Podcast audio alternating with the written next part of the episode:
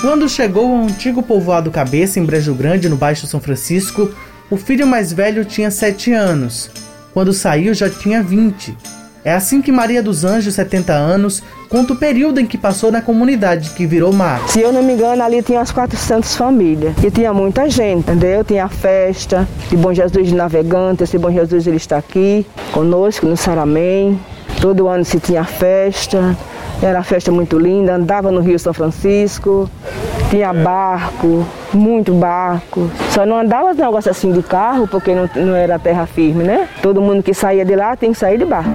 E foi no povoado Saramento, também às margens do rio São Francisco, que parte das famílias passou a morar após o cabeço ficar submerso, no final da década de 1990. Eu saí de lá porque o mar tirou a gente, destruiu aquela parte daquela, daquele povoado, mas tinha outra parte atrás da gente, que era um pedacinho aqui do Arambipe. Aí a gente fizemos barraco para trás, e depois o mar veio, veio, veio, tirou a gente de novo.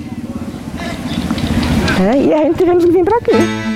O fenômeno que levou ao despovoamento do povoado é chamado de erosão costeira, um processo natural provocado, entre outros fatores, pela elevação do nível do mar ou tempestades, porém intensificado por fatores antrópicos, como construção de barragens. Entre 1986 e 2017, enquanto a vazão fluvial foi reduzida em 24%, os trechos erosivos aumentaram 32% na linha de costa do delta do São Francisco, apontou o estudo do oceanógrafo Iago Correia no programa de pós-graduação em Geociências e Análise de Bacias da Universidade Federal do Sergipe. Isso ocorreu principalmente devido à construção de diversas barragens ao longo do curso do rio. As barragens acabam retendo o fluxo de água do rio em direção ao mar, e juntamente com isso acaba retendo a quantidade de areia e lama que se desloca do rio para a linha de costa. Então, se está faltando areia na linha de costa, a linha de costa tende a recuar. Por isso, essa redução de 24% da vazão do Rio São Francisco ocasionou um aumento de 32% em trechos do delta do Rio São Francisco sobre, em estado de erosão costeira, em estado de vulnerabilidade ao recuo da linha de costa ou avanço do mar.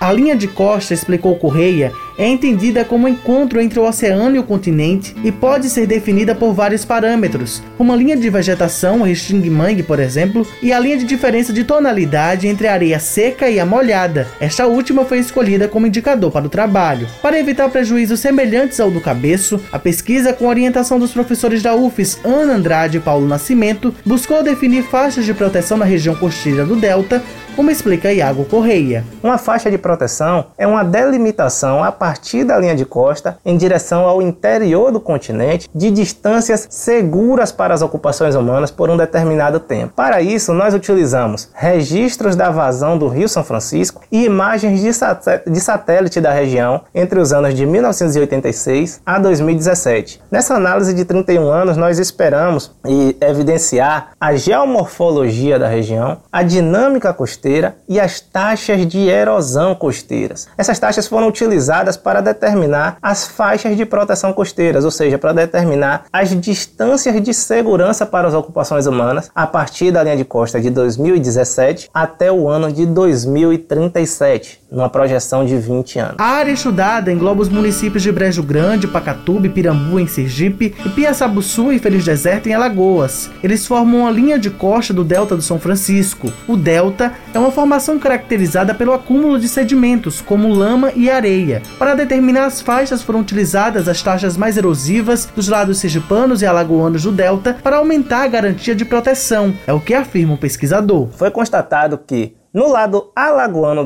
do delta do Rio São Francisco, o recuo, as taxas de recuo chegaram até 55 metros por ano. Já no lado sergipano, essa taxa foi ainda maior, podendo chegar até 153 metros por ano de recuo. Essas taxas foram utilizadas para calcular as faixas de proteção costeiras, que no lado sergipano do delta do Rio São Francisco, determinaram que a largura de segurança seria, a partir da linha de costa em direção ao interior do continente, um recuo de 3.600 metros para que as ocupações humanas estivessem em segurança até o ano de 2037. Já no lado alagoano, a taxa de 55 metros por ano gerou uma faixa de proteção que esteve localizada dentro da APA de Piaçabuçu, dentro de uma unidade de conservação, ou seja, permitiria ocupações humanas dentro de uma unidade de conservação. Isso é uma medida inadequada. Então, por isso, esse modelo numérico foi deixado de lado para o lado alagoano e foi instalado um critério de que as ocupações humanas só seriam permitidas atrás do limite interno da APA de Piaçabuçu, para dessa forma aliar o crescimento urbano à responsabilidade ambiental.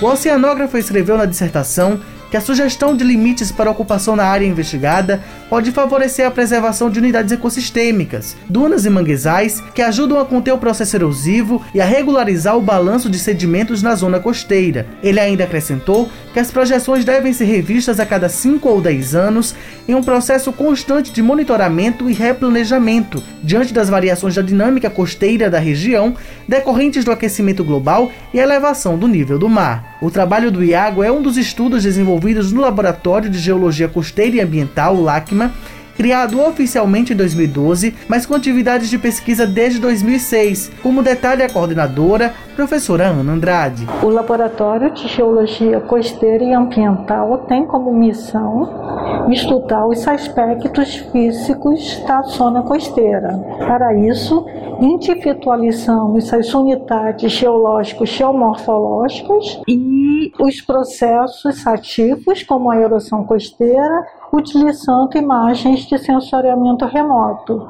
De posse desse mapa preliminar, fomos a campo para verificar se a etapa de fotointerpretação foi feita corretamente para coletar sedimentos, eh, entre outras atividades.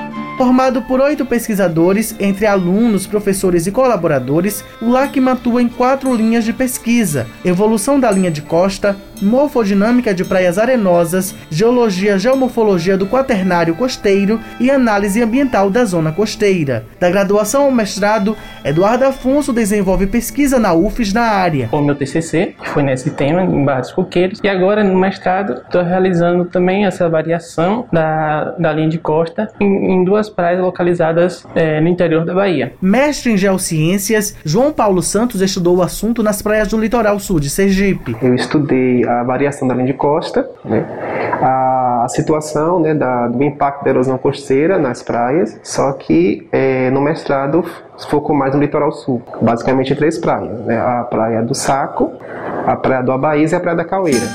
Segundo a professora Ana Andrade, os estudos do LACMA têm sido publicados e apresentados em revistas e eventos científicos. Abel Serafim para a Rádio UFES FM.